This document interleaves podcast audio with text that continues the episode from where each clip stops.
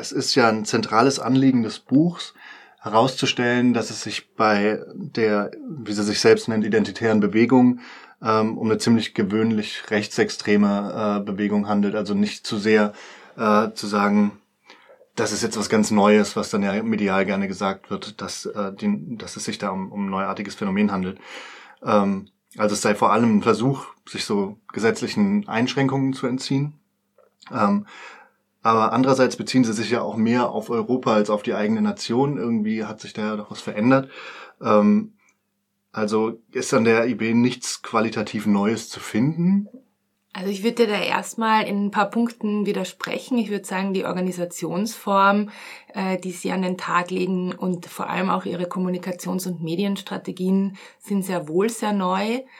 Das äh, zeigt sich unter anderem daran, dass sie halt einfach zu anderen politischen Mitteln übergegangen sind und jetzt nicht so stark wie halt alte äh, extreme Rechte beispielsweise sich vor allem einfach in so Kameradschaften organisieren, die beispielsweise Gedenkkundgebungen äh, unter Anführungszeichen natürlich organisieren oder Aufmärsche oder ähm, politische Events, wo halt ähm, also so Akademien und ähnlichem, sondern dass sie halt wirklich versuchen, mit ihren Aktionen, wo es ja eigentlich nur eine kleine Beteiligung braucht, also nur eine kleine Anzahl von Aktivisten und Aktivistinnen, ähm, eben politische Anliegen in den Diskurs zu bringen, indem halt einfach über so Strategien, die wir eigentlich ursprünglich aus so klassisch linken Kreisen, also Strategien der Kommunikationsguerilla ähm, verwenden, um hier halt eben Öffentlichkeit zu bekommen. Das heißt, die klettern halt eben auf Häuserdächer oder besetzen Parteizentralen oder äh, machen andere Dinge, die halt einfach für Aufregung sorgen, wie auch Störung von Veranstaltungen und dergleichen und produzieren da aber gleichzeitig auch ihre Bilder mit und äh, diese Bilder werden dann leider oftmals sehr willig von den Medien aufgegriffen und weiter verbreitet, so dass ihre Anliegen einfach ähm, große Verbreitung finden, ohne dass sie jetzt eigentlich so eine mitgliederstarke äh, Gruppierung eigentlich wären. Und dann, also in dieser Strategie, würde ich sagen, unterscheiden sie sich sehr stark von, von einer alten Rechten, aber auch in ihrem sozusagen Diskurs-Update. Also sie versuchen ja in ihren politischen Artikulationen Abstand von historisch belasteten Begriffen zu nehmen und stattdessen weniger belastete Begriffe einzusetzen. Das zeigt sich beispielsweise, wenn sie halt eben von identitär sprechen und damit behaupten, dass sie nicht rassistisch wären oder dass sie halt eben eben sagen, sie seien keine Rassistinnen, sondern Ethnopluralistinnen. Und wenn man sich das Konzept des Ethnopluralismus genau ansieht, dann zeigt sich halt sehr deutlich, dass da eben auch ein mindestens ein kultureller Rassismus dahinter steht, wenn nicht sogar eigentlich das Ziel einer, einer globalen Apartheid. Also dass jedes Volk unter Anführungszeichen auf seinem Territorium leben soll und alle eben ganz klar voneinander abgegrenzt und dass es keine Verwischungen und Vermischungen geben soll. Und gerade in diesem Gedankengang zeigt sich ja, dass da einfach der altbekannte Rassismus drinsteckt, den wir auch von der sogenannten alten Rechten kennen. Ich würde auch sagen, also ich würde auch widersprechen bei dem Europabegriff. Also die Identitären sagen es, es gibt äh, drei Ebenen der Identität. Das eine ist die regionale, das zweite ist die nationale und das dritte ist die europäische. Und ähm, in ihren Artikulationen spielt eigentlich schon vor allem die nationale eine große Bedeutung. Da ist natürlich dann auch immer die Frage bei dem Verhältnis von Österreich und Deutschland, äh, was, was dann die Nation genau eigentlich ausmacht, weil sie ja schon die Vorstellung haben von einem Volksbegriff, der im Sinne von einer organisch gewachsenen Einheit gedacht wird, also dass halt eben nicht ausreichend ist, einen österreichischen oder einen deutschen Reisepass zu haben oder die Staatsbürgerinnenschaft, sondern das äh, Volk halt eben im Sinne von einer Abstammungsgemeinschaft gedacht wird und sie da halt eben auch sowas wie eine identitäre Demokratie oder so anstreben, also eine Demokratie, wo nur völkisch ident Authentische auch partizipieren können und dürfen. Und äh, zum Europabegriff kann man auch sagen, dass sie hier halt eben ein Europa der Vaterländer anstreben. Also dass halt eben jedes Volk auf seinem Territorium und dass halt alle gemeinsam diesen Kampf für die Aufrechterhaltung des jeweiligen nationalen eigenen äh, führen sollten und dass dieser Kampf sie miteinander verbindet. Und ähm, hat sich jetzt in dem Auftreten und in dem, wie sie sich geben, was geändert seit, den, äh, seit der neuen Regierungsbildung in Österreich? Ist das in den ihrem Sinne? Und ähm, bedeutet das für die neue Handlungswege? In Österreich hat man sich ja immer schon so ein bisschen gefragt, äh, warum eigentlich die Identitären, wodurch sämtliche von ihren Anliegen eigentlich durch die FPÖ im Parlament vertreten sind. Und es gab anfangs, wie die Gruppe aufgekommen ist, auch einige äh, österreichische Linke, die äh, gemeint haben, die werden gleich wieder weg sein. Also mit denen brauchen wir uns nicht auseinandersetzen, weil für die gibt es eigentlich keinen Bedarf. Und was halt übersehen wurde, war damals ähm, einerseits, dass äh, es in Österreich nie so diese autonome autonomen Nationalistinnen gegeben hat und äh, hier so eine äh, Lehrstelle gegeben hat für aktivistisch ähm, erlebnisorientierte Menschen, die halt sich im Rechtsextremismus engagieren wollen und auf der anderen Seite, dass davor auch eine krasse Repressionswelle gegen Neonazi-Strukturen gegeben hat, aus der dann die Identitären einfach äh, entstanden sind, weil sie sich wieder in einem legalistischeren Spektrum engagieren mussten ich würde sagen, das ist so die, die zwei Funktionen, die sie erfüllen. Also warum es auch neben dem Parlamentarismus äh, noch eine Gruppierung braucht, die ähnliche Anliegen vertritt.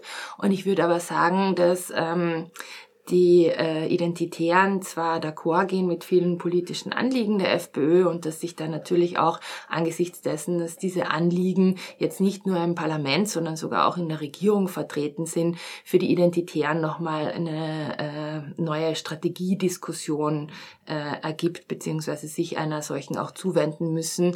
Und hier haben sie halt die ersten Töne, die man von ihnen so gehört hat, war, dass sie das natürlich gut finden, dass die FPÖ in der Regierung ist, aber jetzt äh, sich so ein bisschen als die Kontrolleure und Kontrolleurinnen dieser Regierung auch ähm, inszenieren und sagen, wir werden ganz gut aufpassen, ob ihr denn wirklich jetzt diese Anliegen auch umsetzt und äh, auch so ein bisschen dann mit, mit ein bisschen einer Drohung auch verbunden, also so im Sinne von, wir werden entweder eure größten Freundinnen oder aber auch eure größten Feindinnen, wobei die Identitären natürlich nicht gendern, aber.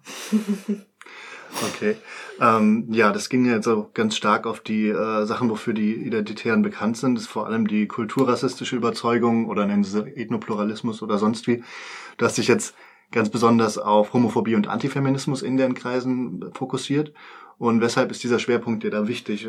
Also grundsätzlich ist mir eine geschlechterreflektierte Perspektive in der Auseinandersetzung mit Rechtsextremismus immer total wichtig, weil äh, ich finde, dass äh, Frauen oder auch geschlechterpolitische Themen sonst einfach unsichtbar gemacht werden und die äh, Analyse davon einfach auch ganz wichtig ist, um Handlungsstrategien dagegen entwickeln zu können. Und wenn diese Perspektive fehlt, dann äh, ist auch nur ein Teil der Handlungsstrategien und Möglichkeiten tatsächlich äh, ähm, äh, kann wirksam werden. Und ähm, bei den Identitären, finde ich, merkt man einerseits so ein bisschen in der medialen Berichterstattung, da hat es einfach in den letzten Monaten und äh, Wochen immer wieder so auch so skandalistische Artikel gegeben über Frauen bei den Identitären. Und da versuchen Medien immer noch so ein bisschen wirklich mit so einem exotischen Blick so eine Empörung hervorzurufen oder großes Unverständnis, warum es denn sowas gibt. Und ich finde es immer wieder so ein bisschen ärgerlich, weil man dadurch einfach auch merkt, dass die Geschlechter reflektierte Rechtsextremismusforschung einfach noch überhaupt nicht angekommen ist, also nicht mal im Journalismus.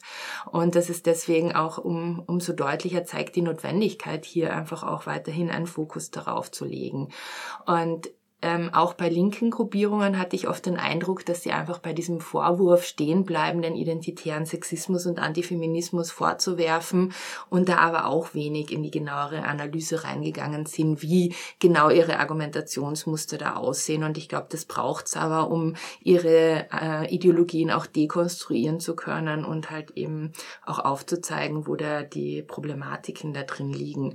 Und ich finde recht spannend, dass sich also diese Vorstellung, die die sie eben in Bezug auf den Ethnopluralismus haben, also dass es hier halt eben so eine ganz klare Trennung gibt, ein ganz starres Ordnungskonzept, wie die Völker einfach voneinander abgetrennt werden sollten, dass sich eben so ein ähnliches Vorstellungskonstrukt auch in identitären Kreisen in Bezug auf Geschlechterbilder halt antreffen lässt. Also einerseits, dass sehr klar äh, eine Zweigeschlechtlichkeit propagiert wird, aber dass halt eben in dieser Zweigeschlechtlichkeit es auch um eine ganz klare Geschlechtersegregation gehen muss, also die Geschlechter ganz klar voneinander abgetrennt werden und halt wieder so naturalistisch, biologistisch aufgeladen werden, dass es halt in dieser Gesellschaft unterschiedliche Aufgaben für Männer und Frauen gibt, die dann halt eben auch Auswirkungen haben auf die Geschlechterbilder, die sie zeichnen.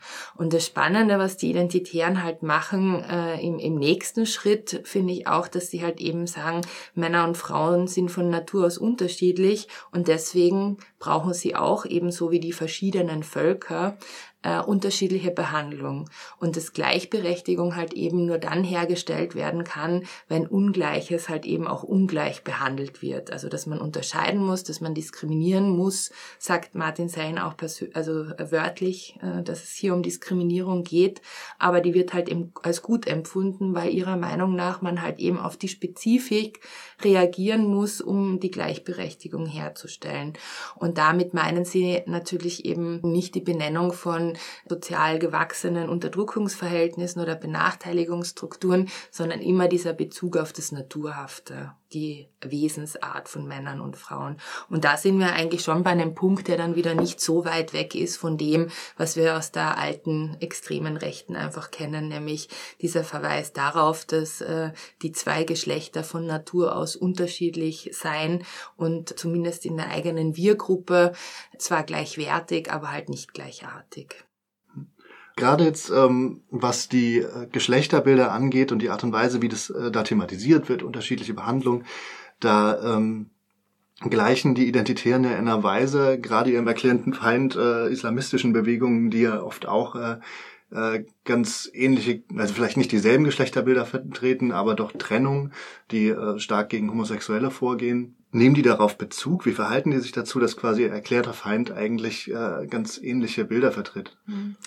Wir haben da in unserem Buch einen ziemlich spannenden Beitrag äh, darüber zu Dschihadismus und Counter-Dschihadismus, wo der Autor, der den Artikel verfasst hat, auch darauf hinweist, dass es eben nicht nur antimuslimischen Rassismus und Ablehnung des Islams gibt, sondern sehr wohl, äh, die sich halt äh, sehr stark auch ähneln in ihren Denkmustern und vor allem auch, was halt in äh, ihren Antifeminismus, ihren Antiliberalismus und die Männlichkeitskonstruktionen, die in diesen Gruppen Virulenz äh, betrifft, dass es hier sehr große Ähnlichkeiten gibt. Und tatsächlich lässt sich auch bei den Identitären, äh, lassen sich sehr viele unterschiedliche Bezüge auf den Islam äh, finden. Natürlich ist das einerseits ein großes Feindbild und äh, wird halt zur Ursache von vielen äh, Übel ausgemacht. Gleichzeitig behaupten sie dann aber auch wieder, sie hätten nichts gegen den Islam, wenn er dort bleibt, wo er hingehört.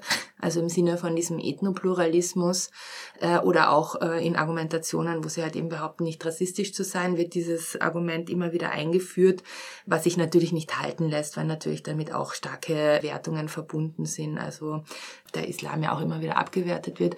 Und dann äh, gibt's aber gleichzeitig auch so eine ähm, Ebene, die schon auch noch ein bisschen neidisch ist. Also weil einfach ähm, in manchen islamischen Ländern äh, sehr stark patriarchal geprägte Strukturen einfach immer noch dominant sind und dann irgendwie so dieser neidische Blick, dass die Welt da noch in Ordnung ist. Und ähm, Martin Sellner, der äh, Obmann der österreichischen Identitären, hat auch beispielsweise auf Twitter mal gepostet, dass er die äh, Propagandavideos vom Islamischen Staat eigentlich sehr überzeugend und ansprechend findet. Also wo es halt wirklich dann auch in so Strategieüberlegungen, ähm, man sich da offensichtlich was gegenseitig voneinander abschauen kann.